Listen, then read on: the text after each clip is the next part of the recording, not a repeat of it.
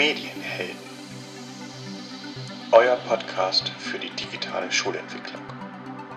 Willkommen zu einer neuen Folge unseres Podcasts Digital Future in Education, in dem wir uns auf die Reise durch die digitale Schulentwicklung begeben. Heute haben wir eine besondere Ehre, eine der führenden Expertinnen auf dem Gebiet der künstlichen Intelligenz in der Wirtschaftsinformatik, Professorin Doris Wessels von der Fachhochschule Kiel, als Gast bei uns zu haben. Professorin Wessels wird uns Einblicke in ihre Arbeit und ihre Ansichten zur Anwendung von Artificial Intelligence, künstlicher Intelligenz in der Bildung geben.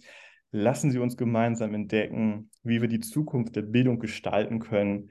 Also sitzen Sie bequem und genießen Sie die Show. Was ein war das denn für ein Intro, Matthias? Der Text klang irgendwie anders als sonst. So ist es. Also ich, ich grüße erstmal ganz herzlich äh, Frau Wessels. Herzlich willkommen. Ja, danke schön. Frau Wessels, ähm, direkt die Frage, Sie können sich vielleicht denken, was ich gerade da aufgerufen habe in einer meiner Tabs. Das könnte äh, vielleicht mit Unterstützung eines sehr leistungsstarken amerikanischen Softwareproduktes entstanden sein. Das könnte sein, ja. Wie ist sowas möglich, dass mir ein, eine KI so etwas schreibt, so ein Intro? Das ist eine sehr, sehr gute Frage. Und ähm, ich bin ja Wirtschaftsinformatik-Professorin und da darf man ja eine gewisse Affinität für IT unterstellen. Und es ist, äh, finde ich, trotz alledem so magisch, dass wir Menschen es schaffen, solch ein Softwareprodukt zu erstellen und gleichzeitig auch dieses Softwareprodukt äh, immer wieder erforschen oder immer noch erforschen müssen und wahrscheinlich wird, wird das auch so andauern, weil wir gar nicht so recht wissen, was es alles so kann. Also wir sind immer wieder fasziniert über die Ergebnisse und gleichzeitig auch mal so ein bisschen erschrocken, weil man sich ja fragt, okay, hätte ich das auch in der Qualität schreiben können? Und mhm. nimmt es mir vielleicht auch, also viele haben auch wirklich Angst, dass es den Arbeitsplatz wegnimmt, also gerade die, die so ne, schreibende Berufe haben, Journalisten und so weiter. Ähm, das ist schon eine so, so groß, so hohe und, und, und beeindruckende Leistungsstärke, dass man sich als Mensch fragt, äh, wo bleibe ich denn da auf Dauer? Ja, absolut. Äh, Timo, wie hat dir das Intro gefallen? Ja, ich bin schon so reingestolpert. Frau Wessels soll das erste Wort haben. Auch von meiner Seite erstmal. Mhm. Schön, dass Sie da sind, Frau Wessels. Toll, dass Sie Zeit gefunden haben bei all den Anfragen, die Sie erreicht. Ähm, ja, es ist einfach aus mir herausgestolpert, weil ich dachte, Nanu, du begrüßt oder ich begrüße doch sonst anders. Es wirkte nicht ganz authentisch, mhm, mhm. gleichzeitig doch rund äh, in, in, in der Ausdrucksweise. Ja, Toll, ja. dass du äh, passend zur Folge eine neue Begrüßung gewählt hast. Ich weiß nicht, ob wir das jedes Mal so schaffen werden, aber es passte einfach heute wunderbar. Äh, ich kann mal verraten, was ich da als, als Auftrag reingegeben habe in diese künstliche Intelligenz, bevor wir auch zu Ihnen nochmal ganz persönlich kommen, Frau Wessels, und auch zu der KI an sich. Also ich habe ähm, dieser KI ChatGPT den Auftrag gegeben, Professorin Doris Wessels lehrt an der FH Kiel im Bereich Wirtschaftsinformatik und beschäftigt sich mit künstlicher Intelligenz. Sie ist Gast in unserem Podcast, der über digitale Schulentwicklung berichtet. berichtet. Schreibe eine Einleitung, wie der Podcast eröffnet werden könnte. Es darf gern kreativ und persönlich sein. Das war so das, mhm. was ich genommen habe. Ja, ja großartig. Toller Prompt. ja. Das ist ja mittlerweile so, äh, dass man ähm, sich die Prompts hin und her schickt. Sag mal, wie hast du denn jetzt mhm. diesen, mhm. äh, diesen Chatbot angesprochen? Anscheinend wird das immer wichtiger zu schauen, wie rede ich jetzt eigentlich mit dieser künstlichen Intelligenz? Frau Wessels, Sie waren jetzt unglaublich viel unterwegs äh, in, dieser, in diesem digitalen Raum, aber auch jetzt in letzter Zeit viel in den Medien präsent. Wir haben da eine ganze Liste von Tagesthemen waren Sie. Sie waren im Schleswig-Holstein-Magazin. Sie haben Berichte für die FAZ geschrieben. Äh, Sie sind allgegenwärtig. Wie fühlt sich das zurzeit an für Sie? Das ist eine sehr gute Frage, wie sich das anfühlt. Ähm, äh, als sei ein neues Leben, also irgendwie so, so, so ganz anderes Leben als zuvor da und immer wieder so ein bisschen unwirklich. Äh, so dass ich denke, ähm, wie, wie sehr wird es auch mein, also jetzt hat es mein Leben ja schon verändert.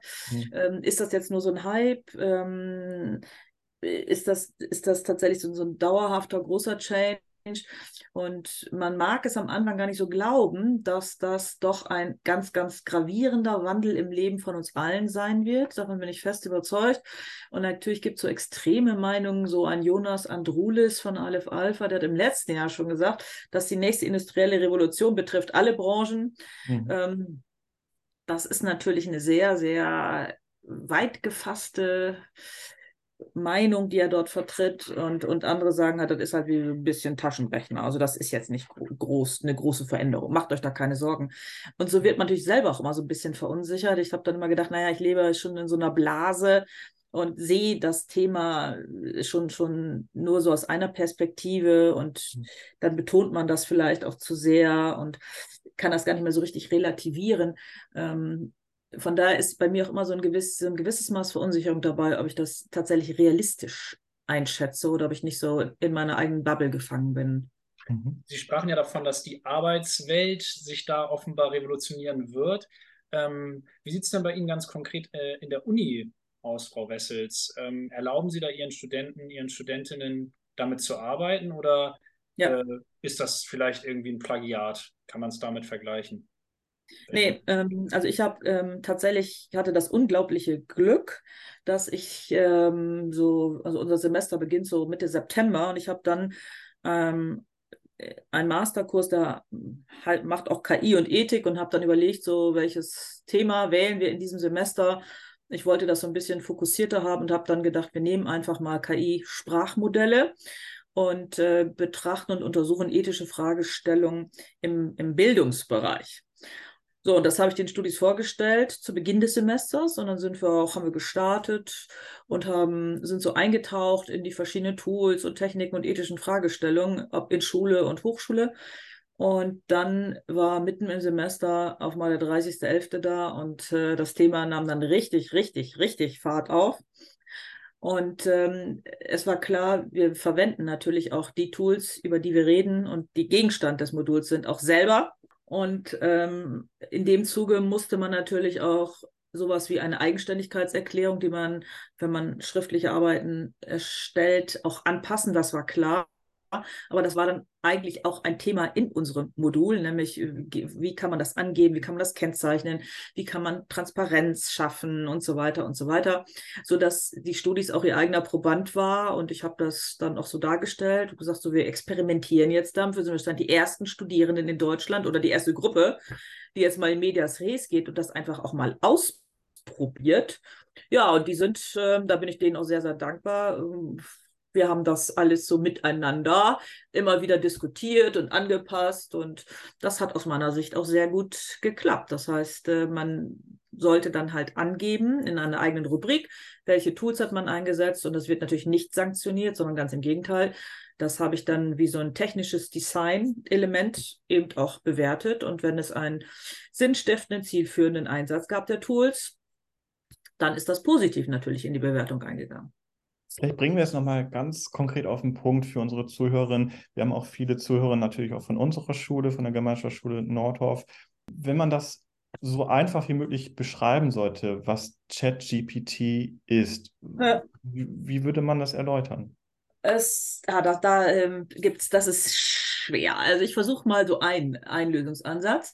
Ähm, es ist eine Software, nicht mehr und nicht weniger, die nicht denken kann und die eigentlich doof ist. Sie weiß nicht, was sie wirklich tut, aber sie blufft in einer herausragenden Art und Weise. Und sie ist sehr als, als Software unglaublich mächtig.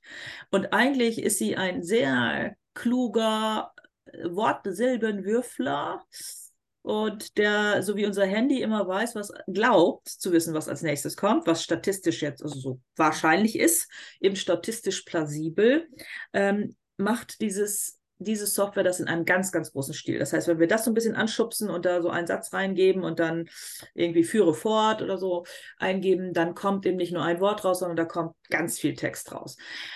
Und ähm, es ist äh, aber so in der Handhabung, weil es eben eine Chat-Funktion ist, eben auch so ein Partner, mit dem man quasi auf die Art und Weise auch Gespräche führen kann in natürlicher Sprache. Man kann in deutscher Sprache irgendwas eingeben, man drückt dann ein Submit, so heißt dann die Taste. Äh, nee, äh, gar nicht, heißt nicht Submit bei den, ähm, äh, einfach Enter-Taste, äh, bei, bei ChatGPT. So, und dann, dann rennt dieser Kamerad oder diese Software los und man hat den Eindruck, man spricht mit einem Menschen. Und das ist auch das Gefährliche, weil sie hm. So, so schön auch schreibt. Sie schreibt in der Regel völlig fehlerfrei, sogar inklusive korrekter deutscher Zeichensetzung mit allem drumherum.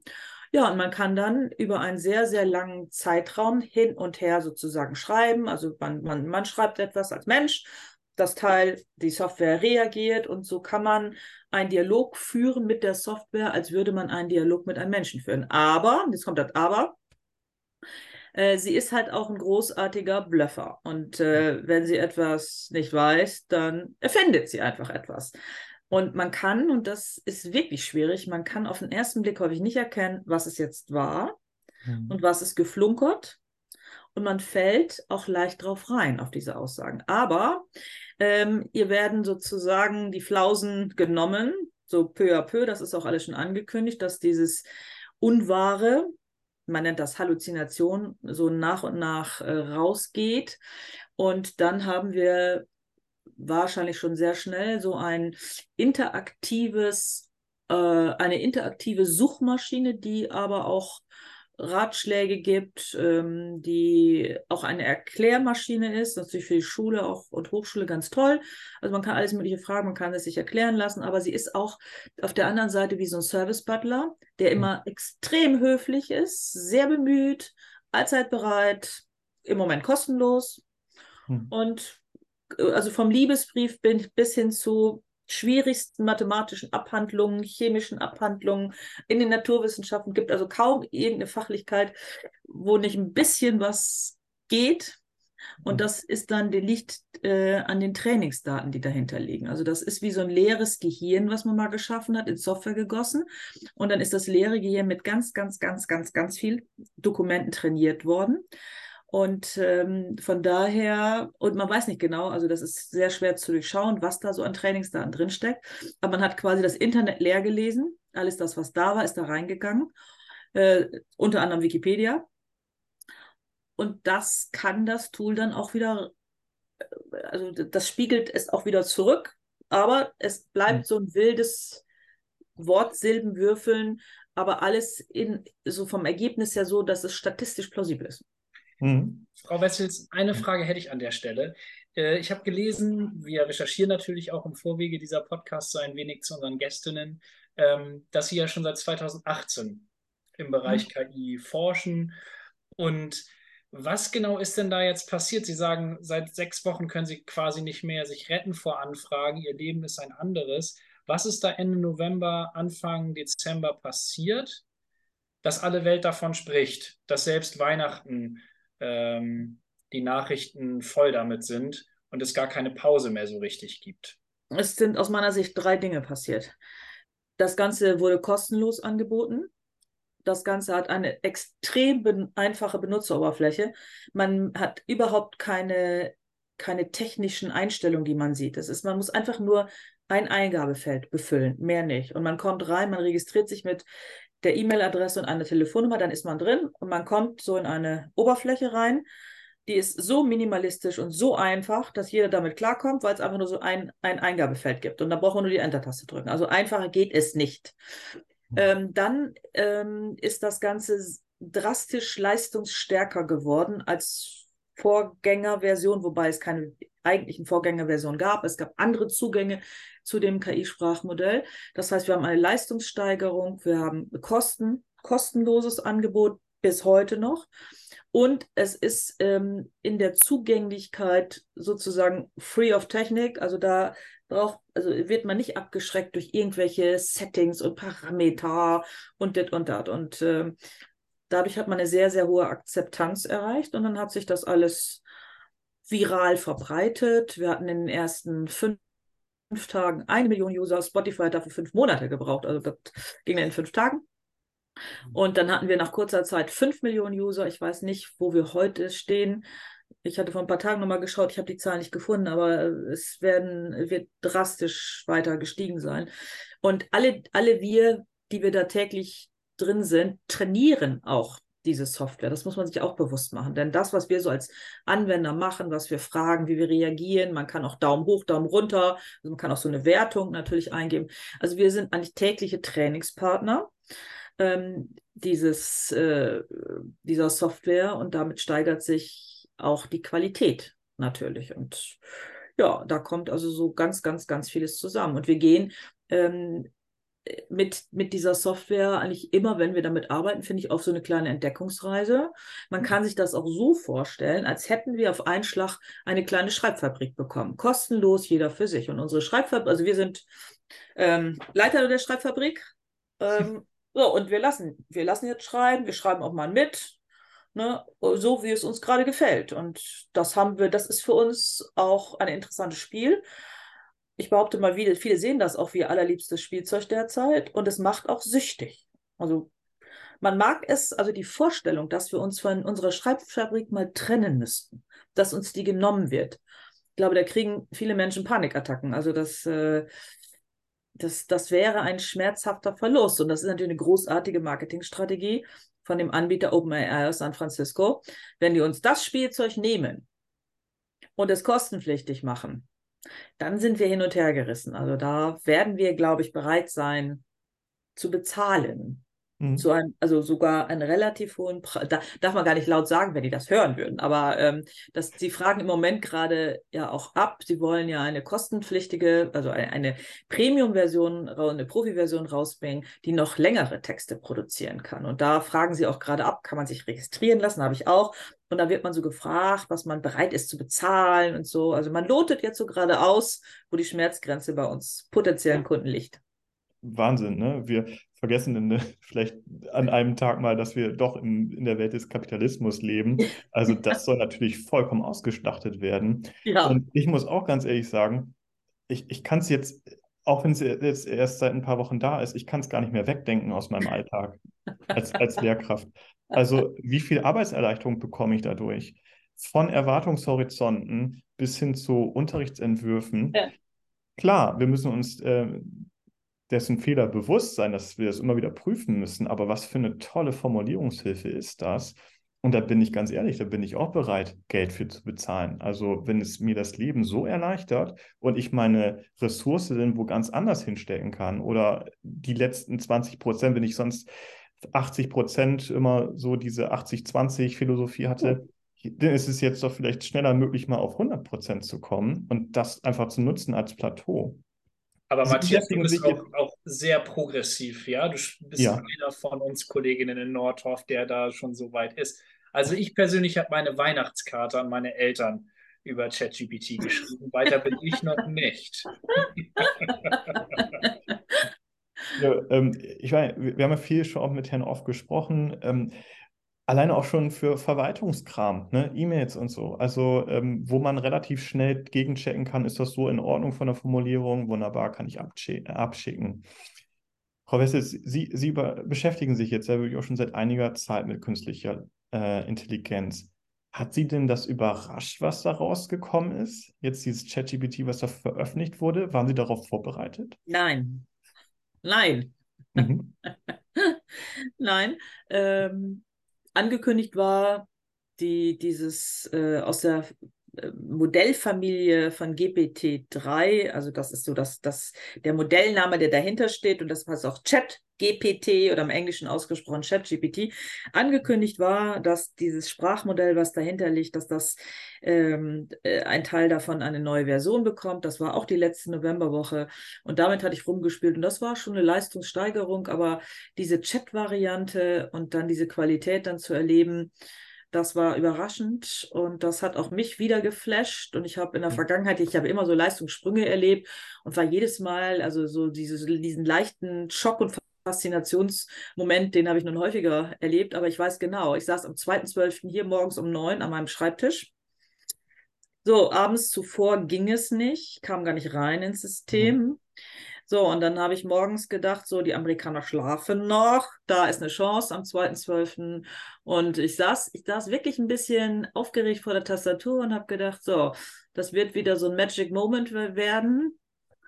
So, und dann habe ich das gemacht und ich musste mich danach ein wenig erheben und bin dann so ein bisschen umhergewandert, um das nochmal sacken zu lassen, was ich da gerade erlebt hatte, weil dann, dann natürlich so das, das Gedankenkarussell losrennt, ne? Oh Gott, was macht das? Äh, was müssen wir tun? Welche Vorbereitungen, welche Auswirkungen hat das? Und also ich hatte so viele Fragen dann gleich, die mich intensiv beschäftigt haben und mich eigentlich auch seit, seit der Zeit nicht wirklich losgelassen haben, mhm. weil äh, wir ja dann so wirklich dann, dann ging ja so die Superlative auf den Social Media Plattformen, dann haben alles versucht und ein Superlativ jagte den nächsten. Also das war so gefühlt so die ersten Tage so über Weihnachten dann so der Fall.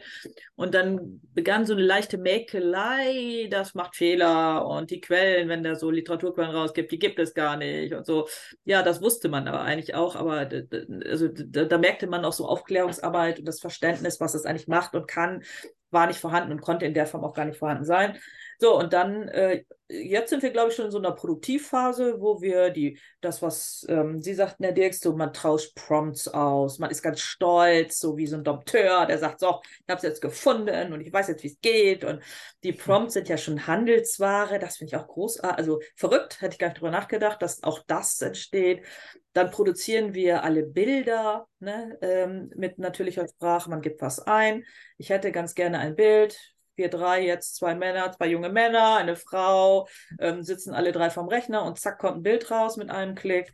Haben wir zuvor auch noch nicht erlebt. Also wir haben jetzt nicht nur die Textfabrik, wir haben auch eine Bildfabrik. Ähm, wir können auch ein Video generieren mit natürlicher Sprache. Äh, da können wir zum Beispiel Texte, die von ChatGPT geschrieben werden, geben wir rein in so ein Bild- oder Videogenerator mit einem Klick und wir haben ein lauffähiges Video. Äh, mhm. Also unsere Videofabrik steht auch und eine Musikfabrik können wir auch noch bauen. Äh, also das sind alles faszinierende Möglichkeiten, die wir vorher nicht hatten. Hm. Wie sehen Sie denn eigentlich so die Zukunft? Jetzt haben wir über diese sechs Wochen gesprochen, sieben Wochen, die das, das jetzt irgendwie gibt. Ähm, und vielleicht auch ganz konkret in Bezug auf Schule. Wo, wo geht das hin? Ich habe irgendwie auch gelesen, ähm, dass ja die Daten begrenzt sind, auf die die ähm, auf die zugegriffen werden kann. Bis, also zum Beispiel der Ukraine-Krieg findet nur begrenzt überhaupt statt, gerade in dem System.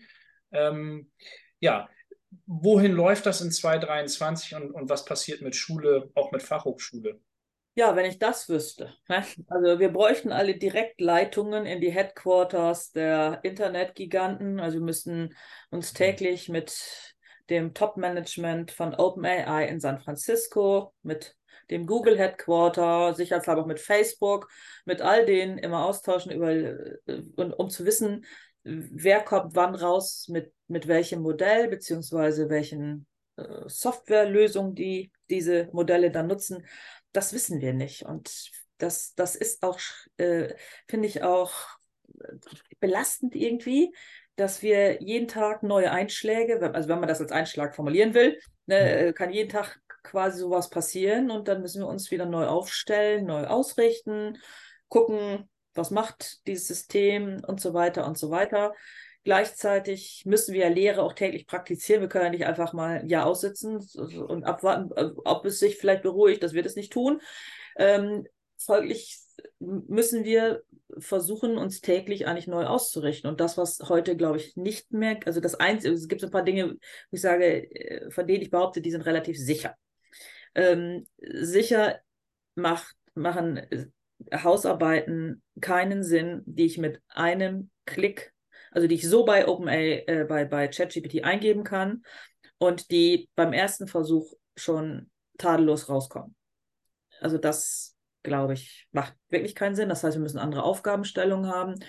Ähm, das ist aber, weiß ich selber, das ist gar nicht so einfach, Aufgabenstellungen zu finden, die man eben nicht so einfach mit einem Klick lösen kann.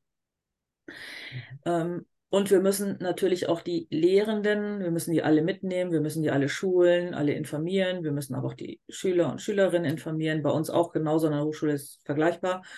Das alleine ist ja schon so eine Herkulesaufgabe, äh, mhm. solche Schulungsangebote oder Informationsveranstaltungen durchzuführen, das alles zu erklären. Und dann ähm, auch die Akteure zum Ausprobieren zu bringen. Also ich, ich, ich habe sehr, sehr, sehr viele Workshops gemacht zu dem Thema. Und ich habe daraus gelernt, dass das Einzige, was wirklich hilft, ähm, die Teilnehmer dazu zu bringen, einmal selber so eine magische Taste zu drücken. Egal wie die heißt, Submit, Generate, Continue, wie auch immer. Äh, und einmal so diesen magischen Moment zu erleben, dass da etwas passiert auf deinem Bildschirm, was nicht von einem Menschen produziert ist, sondern von einer Software und trotzdem sehr gut, sehr klug sich anhört oder liest. Hm. Und dann auch klar zu machen, eigentlich ist das digitale Kunst, was du da gerade erlebst, denn es ist ein Unikat.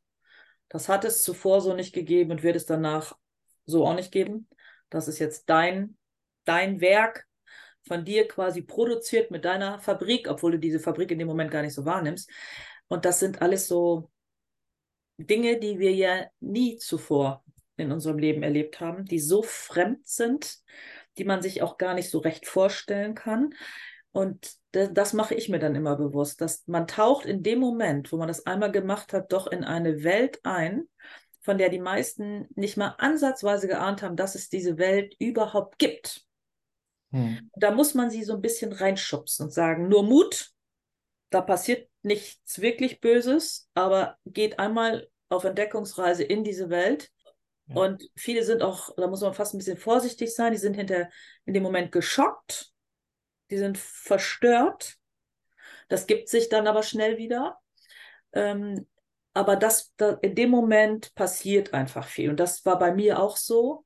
Ich erinnere so Momente, da habe ich hier was gemacht und schon, weiß ich nicht, 2021 oder so, mehrfach.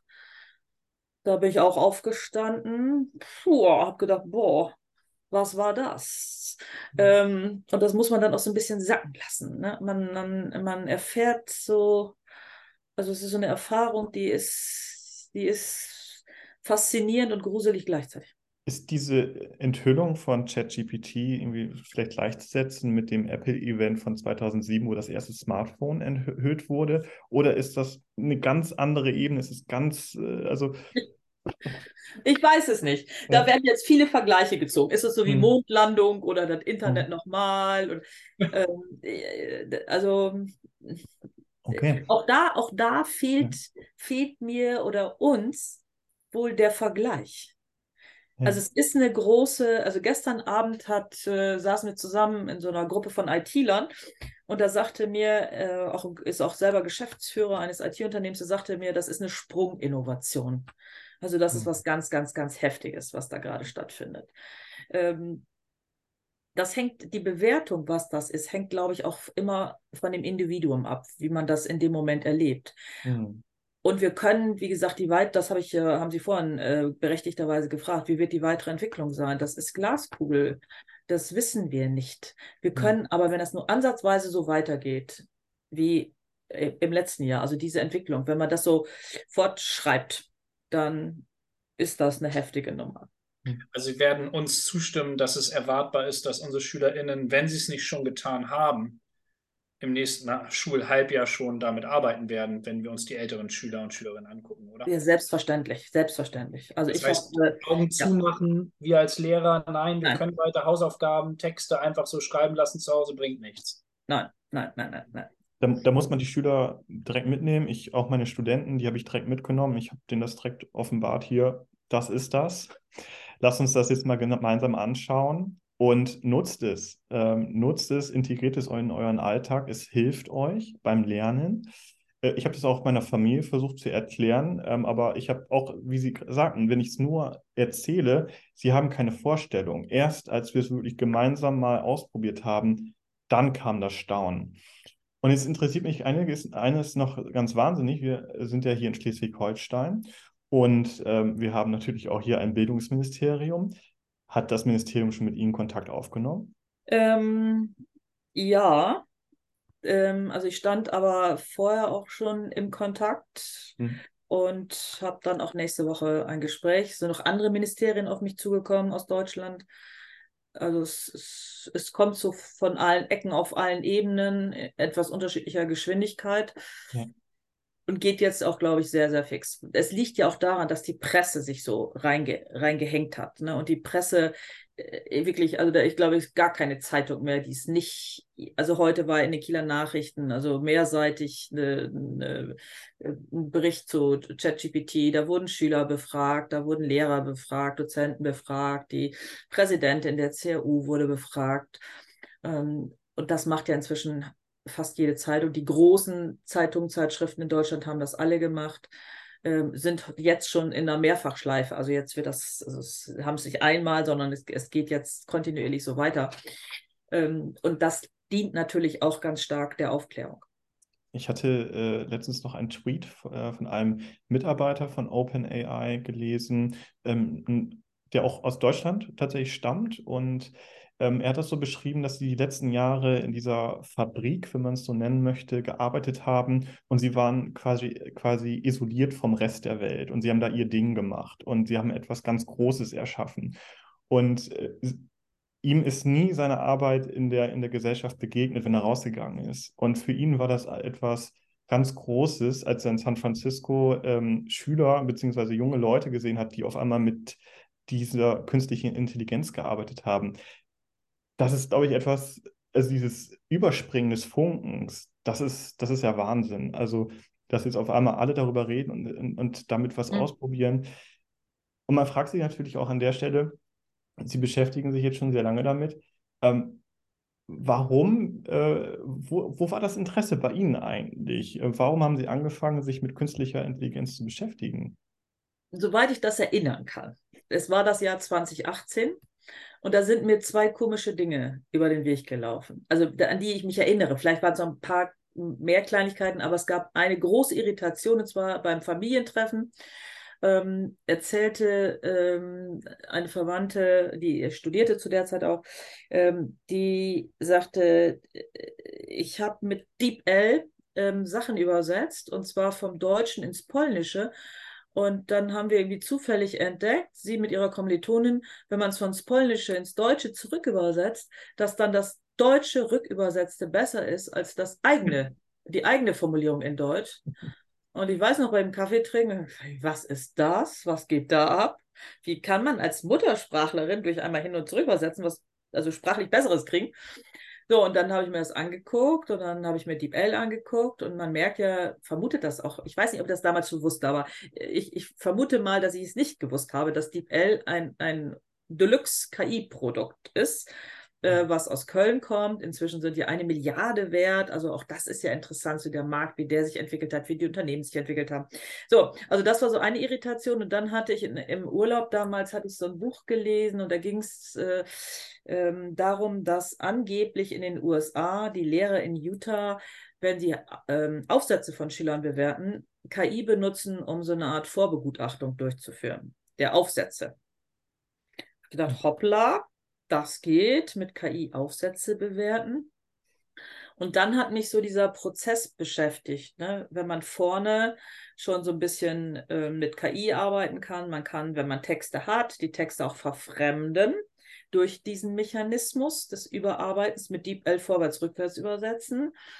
Ähm, kann ich sozusagen plagiieren bis zu einem gewissen Grad oder so ein bisschen in die Richtung lenken, weil dieses Hin- und Her übersetzen verfremdet ja auch den Text ein bisschen.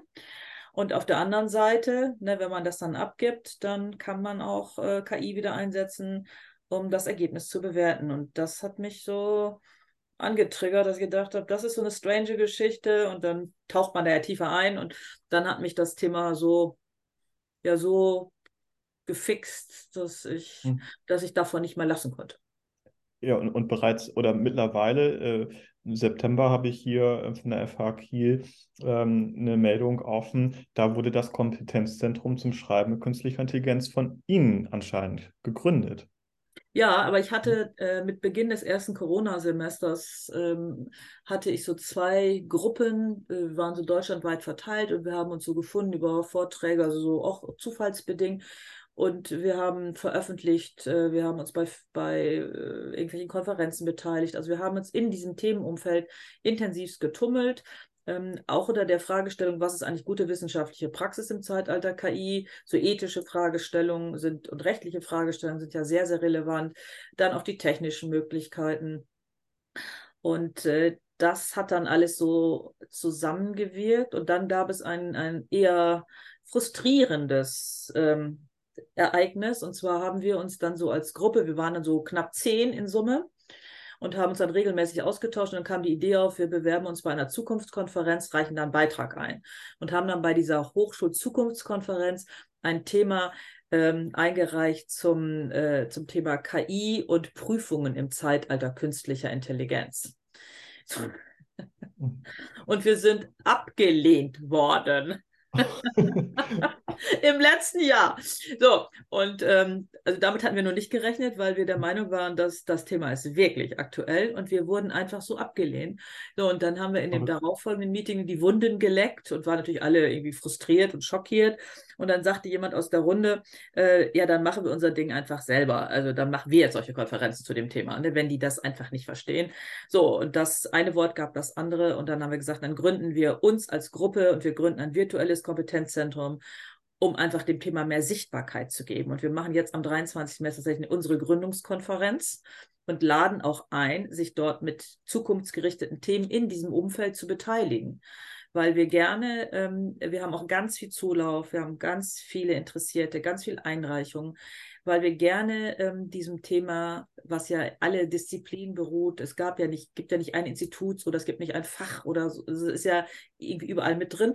Und ähm, wir möchten ganz gerne in dieser Gründungskonferenz dann auch so kleine Thinktanks aufbauen, dass sich so Gruppen ergeben, so Arbeitsgruppen, die dann ähm, auch einfach weiterarbeiten an dem Thema und ähm, so, dass wir dann untereinander uns austauschen, aber auch verstärken mit Mitstreitern von außen. Das ist so unsere Idee.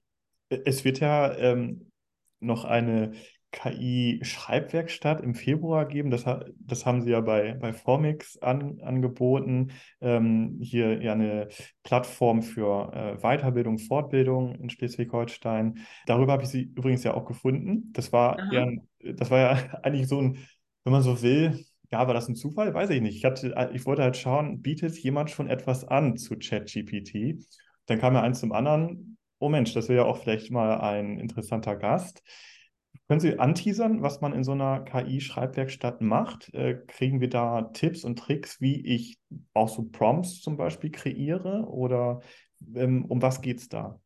Also diese KI-Schreibwerkstätten habe ich das erste Mal also mit Studierenden im Mai 2021 gemacht. Da gab es noch kein ChatGPT. Und da mhm. war der Ablauf immer so, dass ich erstmal so Tools vorgestellt habe, mit denen man schreiben kann. Und da gibt es sehr, sehr, sehr viele Werkzeuge, mhm. Auch sehr leistungsstarke Werkzeuge. Und die habe ich dann vorgestellt. Und dann gab es so kleine Fingerübungen, dass man einfach mal so, so ein bisschen Gefühl dafür gewinnt, auch so diese magischen Momente erlebt. Und dann gibt es eine Aufgabe.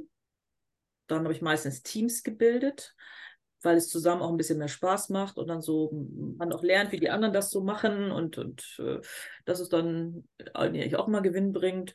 Und dann hat man so eine Arbeitsphase im Team und hinterher stellt man die Ergebnisse vor und diskutiert das.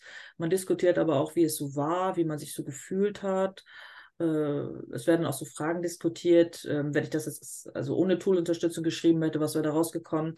Bringt das was, bringt das nichts? Identifiziere ich mich eigentlich mit diesen Texten? Empfinde ich das wie einen kleinen Betrug? Äh, also es gibt äh, also diese ganzen vielen, vielen Facetten de, des Themas, die werden dann auch deutlich hinter bei der Präsentation der Ergebnisse. So, und im, im Februar muss ich dann erstmalig das mit sozusagen ChatGPT, also da kommen dann, es waren ständig auch immer neue Tools, die dann zu der Zeit mit ähm, äh, en vogue waren und da muss man dann immer gucken, mit welchen Tools kann man das so machen. Hm? Hm. Aber von der Grundstruktur wird das so bleiben. Okay. Ähm, Matthias, bist du schon angemeldet? Ja. Ich, äh, ich, war froh, dass ich direkt den Slot gebucht habe. Ich äh, denke mal, schon lang, ist schon längst ausgebucht. Ich weiß es gar nicht, ob, ob das ausgebucht ist. ist Aber das so, ist das IQK-Angebot, ne? Mhm, ja. Genau. Ist das ja. IQSH richtig am Drängeln bei Ihnen oder ist das jetzt erstmal so ein Pilotseminar, das da ist oder wie muss man sich das vorstellen? Äh, das IQSH ist ja eine sehr, sehr große Einrichtung und ähm, äh, es gibt ganz unterschiedliche Ansprachen. Also manche rufen mich an und, und andere, also sehr, sehr unterschiedlich. Ich muss hier gerade noch so ein bisschen äh, selektieren, dass ich nicht mehr alle Fragen raushol, weil sonst reden wir hier noch drei Stunden. Was würden Sie unseren Zuhörenden empfehlen, äh, beziehungsweise noch einen, vielleicht einen Tipp verraten, wie ich so eine KI wie ChatGPT, wie kriege ich da die besten Ergebnisse raus? Was, auf was, was muss ich achten, wenn ich mit diesem Chatbot spreche? Erstmal will ich gar nicht, also ich würde gar nicht mit dem Anspruch da reingehen, dass ich beim ersten Klick das Optimum raushole. Das braucht man ja auch gar nicht mehr in dieser Chat-Funktionalität. Man geht rein, da kommt was raus, du bist vielleicht nicht ganz glücklich mit dem Ergebnis, dann bittest du nochmal nachzusteuern. Das heißt, diese zweite, dritte, vierte Iteration, die kann man ja dann auch wieder beschreiben, sagen, nein, ich habe aber das so und so gemeint, kannst du bitte nochmal also man, man redet ja mit einem Menschen damit, wo es leider ein tragisches Missverständnis gab oder wo man das nicht ganz so rübergebracht hat, wie man es gemeint hatte. Und genau das bildet man ja in, diesem, in dieser Chat-Funktion auch ab. Das heißt ja der Anspruch, also ich habe den gar nicht, den Anspruch, jetzt den super Prompt zu finden. Überhaupt nicht. Mhm. Aber es gibt so, so Basics. Also ich formuliere zum Beispiel immer, ähm, bitte formuliere aussagekräftig und ausführlich sowas. Ne? Also man muss schon das hilft immer, möglichst präzise, vielleicht ein bisschen streng sogar, äh, dominant beschreiben, was man will. Nicht zu kurz beschreiben, eher ein bisschen länger und ausführlicher beschreiben, was Sache ist. Und dann einfach gucken, gefällt mir die Antwort oder möchte ich es noch ein bisschen präziser, anders haben, vielleicht noch mehr Beispiele. Ja, und was man auch, was auch nochmal ganz, ganz wichtig ist, das ist ja ein Wortsilbenwürfler. Das mhm. heißt, wenn ich die gleiche Eingabe reingebe ne, und ich mache das zehnmal, also zehnmal mit dem gleichen Input, kommt zehnmal was anderes raus. Mhm. Das bedeutet aber auch, wenn es mir beim ersten Mal nicht gelungen ist oder wenn ich beim ersten Mal unglücklich war mit dem Ergebnis, kann es sein, dass ich mit dem gleichen Input im zweiten Versuch etwas viel, viel Besseres rausbekomme. Und das ist auch befremdlich für uns, weil wir diese Art von Algorithmen, dass das so probabilistisch ist, zufallsgesteuert, also ich wüsste nicht in meinem Leben, wo ich so etwas habe. Also ich bin Mathematikerin und für mich ist so ein Algorithmus deterministisch. Das heißt, wenn ich was reingebe, kommt immer das Gleiche hinten raus und nicht mal so, mal so. Und das ist auch für viele unvorstellbar oder äh, können die gar nicht nachvollziehen. Ich hatte äh, mal äh, diesen Begriff stochastisches Nachäffen. Ja, ja, ja. Ne? Dieses, ja, ja. Ich, ich finde das total wahnsinnig, äh, wenn man sich das überlegt, ähm, was da nachher, auch wenn wir über formelle E-Mails und so nachdenken, und ich kriege das bei ChatGPT raus, es verrät uns so viel über menschliche Kommunikation im schriftlichen Bereich, oder? Ich weiß nicht. Ich, es hält uns immer den Spiegel vor. Ja, klar, ja. es ist ja auch mit unseren Texten trainiert. Ja. ja. Garbage in, Garbage out. Also wenn der Schrott drin ist, kommt der Schrott wieder raus. Und deshalb ist es ja auch so wichtig, äh, dass die Trainingsdaten äh, etwas gefiltert werden, dass da nicht alles rein darf oder rein sollte. Und mhm. dieses Kuratieren der, der Trainingsdaten, das wird sicherlich auch ein Beruf werden oder in irgendeiner in, in, in einer Rolle auch aufgehen, weil mhm. das auch wiederum eine hohe Kunst ist, in diesen riesigen Datenmengen und Trainingsdaten das Gute von dem weniger Guten zu trennen und zu filtern. Mir fällt noch so eine abschließende Frage ein. Sie haben ähm, diese ethische Herausforderung schon angesprochen. Welche sehen Sie denn ganz konkret bei der Verwendung jetzt so einer künstlichen Intelligenz? Ist das dann eher Richtung Deepfake, dass wir irgendwann auch Videos kreieren, äh, die ja auch mittlerweile auch schon Realität sind? Oder äh, an was denken Sie da, ähm, wenn es um Ethik geht? Also ich hatte heute so eine ähm, eine Nachricht, da habe ich gedacht, oh Gott. Ähm, es gibt ja inzwischen die Möglichkeit, diese Modelle nachzutrainieren, also so ein Feintuning zu machen. Und heute gab es äh, einen Tool-Anbieter, der äh, schickte, oder da war die Ankündigung, dass 500 Tweets reichen, also bei Twitter 500 hm. Kurznachrichten reichen, um ein Modell zu feintunen also dann gehen diese, den, diese 500 Tweets gehen als Trainingsdaten ein und dann mhm. kannst du mit diesem Modell Tweets generieren, wie die Person, die von der diese 500, und Tweets, 500 äh, Tweets kommen. Das heißt, man klont sich, kann sich auf die Art und Weise eine Person klonen, die diese 500 Tweets generiert hat. Wir können Stimmen klonen, sehr, sehr, sehr einfach. Da brauchen wir ganz wenig Ton und wir können Stimme klonen, wir können Gesicht klonen, wir können Bewegungen klonen. Und äh, das finde ich äh, also eine so äh, also nahezu dystopische Vorstellung, mhm. dass wir auf Dauer gar nichts mehr glauben können im digitalen Raum. Ne? Also was, mhm. wenn wir etwas, wenn ich sie jetzt sehe, gehe ich jetzt ganz stark davon aus, sie gibt es wirklich und real, aber äh, wie wird das in einem Jahr sein?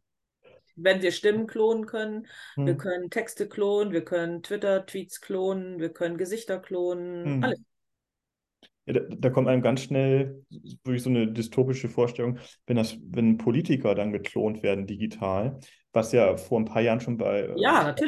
Obama ja. Deepfake, ne? Ja. Wie gut das heute sein muss, ähm, ähm, oder wie weit fortgeschritten das im Hintergrund sicherlich denn auch schon ist. Und wenn neue Versionen von ChatGPT rauskommen, die dann auch Videos generieren können, das ähm, fühlt sich nicht ganz so gut an, wenn man sich darüber nachdenkt. Das könnte zu Missverständnissen führen. Ne? Stellen wir uns mal vor, wir sehen eine Rede von Putin und die ist dann gar nicht echt und äh, oder umgekehrt. Ja, der wie, viele, wie viele Reden haben wir vielleicht schon? Was haben wir alles schon gelesen? Was haben wir alles schon gehört? Ja. Was haben wir gesehen, was gar nicht echt war? Das wissen wir doch nicht. Gruselig. Äh, sind Sie so im Science-Fiction-Bereich? Nein, nein. ja. Nein, aber da, mhm. da, also wenn man selber, ähm, also ich habe, das war auch so ein Moment, ähm, der war auch für mich so ganz prägend. Äh, und zwar ähm, habe ich mal für ein, also aus einem Buch, da ging es darum, dass man ja so Texte, das machen diese Systeme auch, die imitieren auch einen Stil. Das ist ja auch strange. Also wenn, wenn man so. Mhm bestimmten Stil hat, dann, dann kann das Modell diesen Stil fortführen und auch selber praktizieren. Vorausgesetzt, da steckt immer genug Material in die Trainingsdaten. So, dann hatte ich aus einem Bestsellerbuch, ähm, hatte ich den allerletzten Absatz rausgenommen und habe gesagt, so, den bitte fortführen, also einen weiteren Absatz zu dem allerletzten Absatz des Buches. Und was kommt raus? Ein neuer Absatz, der genauso in dem Stil mit den, genau, mit den Akteuren, mit der Beschreibung der Umgebung des Ortes, das war so gruselig und in dem Moment denkt man natürlich, okay, ich habe jetzt mit dieser großen Leichtigkeit diesen Absatz produziert. Wie mag jetzt der, also was mag vorher stattgefunden haben, wenn ich es so einfach kann? Wer mhm. weiß, ob dieses Buch, was ich da gelesen habe, nicht auch auf die Art und Weise entstanden ist. Also ja. man hat sofort so Verdachtsmomente, dass man denkt, boah, ne? Wenn das so einfach ist. Liebe Leute, wie, wie, kriegen wir jetzt die Kurve? Wir wollen doch eigentlich positiv aussteigen. Ja. Also ich, ich lasse Sie, Frau Wessels und Herrn Dirks gerade so ein bisschen machen. Sie merken, jetzt wird es technisch, ähm, ich muss mich ein bisschen ausklinken. Ähm, Fakt ist doch, wir gehen in das Jahr 2023 immer noch rein, in das Schuljahr, das zweite Halbjahr. Wir müssen uns klar machen, unsere Schüler und Schülerinnen werden damit arbeiten. Hm. Wir müssen uns klar machen, wir werden als Kolleginnen uns damit beschäftigen müssen und es wird sich weiter verändern. Matthias, ja. was sind deine Erkenntnisse aus dem Gespräch mit Frau Wessels? Also ich bin ja sowieso jetzt schon seit, seit, seit Wochen so ähm, euphorisch schon und ich, ich freue mich total, dass, dass, da, dass da Leute hier auch vor Ort in Schleswig-Holstein sind, die das vorantreiben und ähm, hoffentlich auch dem, dem Ministerium Beine machen, lasst uns das doch nutzen als Chance. Und ich höre da ganz viel Positives raus, dass wir das nachher als Werkzeug einfach in unserem Werkzeugkasten haben, mit dem wir arbeiten können und wo wir dann noch wo ganz anders mit hingehen können, Bildung verbessern. Das, also auch ganz viel Hoffnung, die ich damit verbinde. Ich meine, Dystopien, das hat auch mal was Faszinierendes, da muss man auch drüber reden ähm, wo es hingehen könnte. Ich bin ja auch ein, ein großer Science-Fiction-Fan und wenn ich da an, an, so Filme wie Ex Machina oder Her oder so nachdenke, ähm, das, das ist faszinierend, dass es jetzt so ein bisschen Realität wird und ähm, ja, viel Freude löst es heute auch wieder in mir aus, muss ich sagen. Also um, um, um ein paar posit explizit positive Beispiele zu nennen, hm. äh, wir können jetzt mit Studierenden wie Schülern, wir können ganz schnell erste Textentwürfe generieren und dann basierend auf den ersten Textentwürfen weiterarbeiten. Also die korrigieren, ne, die da wie so ein Gutachter oder ein, ein, ein, ein Bewerter oder Bewerterin sagen, ne, das gefällt mir, das gefällt mir nicht und das mhm. optimiere ich noch oder das ist ein interessanter Denkanstoß, das bringt mich auch weiter. Also dieses, dieses dieses Nutzen als der, des Schreib, der Schreibassistenzfunktion finde ich ganz großartig. Ja. Ähm, es bringt auch etwas Leichtigkeit ins Spiel. Also diejenigen, die so eine Schreibblockade haben, Angst vorm Schreiben haben, denen wird die Angst genommen, weil man eben zu schnell reinkommt und man, man spürt auch diese Erfolge, man, man hat etwas vorzuweisen. Also das sind, äh, kann ich auch bestätigen aus meinen Schreibwerkstätten, dass, äh, dass Studierende mit großer Freude praktiziert haben. Es hat für viele das erste Mal Spaß gemacht, so zu mhm. schreiben. Mhm. Ähm, sie hatten, also die, die Ängste vorm Schreiben hatten, konnten die zumindest in diesem Modus ablegen. Das war überhaupt nicht mehr spürbar.